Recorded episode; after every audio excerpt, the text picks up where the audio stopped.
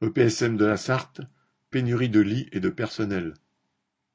Depuis plusieurs mois, l'hôpital psychiatrique d'Allonne, établissement public de santé mentale, près du Mans, connaît une vague d'hospitalisation suite à l'épidémie et au confinement. Le manque de lits et de personnel rend impossible de prendre en charge tous les patients qui en auraient besoin. Certains sont renvoyés chez eux ou embolisent les urgences d'autres établissements. En avril, plusieurs clusters au sein même de l'hôpital avec au moins soixante malades du Covid, patients et personnel, ont encore aggravé une situation très tendue.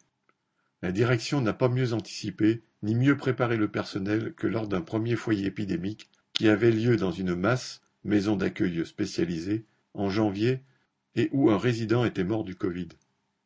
C'est donc à nouveau le personnel de l'hôpital qui doit se démultiplier pour gérer la crise et maintenir la barque à flot. Congés annuels, réduction de l'offre de soins en ambulatoire, difficulté à trouver des renforts dans d'autres services quand partout il manque du monde. Beaucoup tombent malades. Actuellement, une soixantaine d'infirmiers manquent à l'hôpital en comptant tous les arrêts maladie, Covid et les autres, ainsi que les postes non pourvus.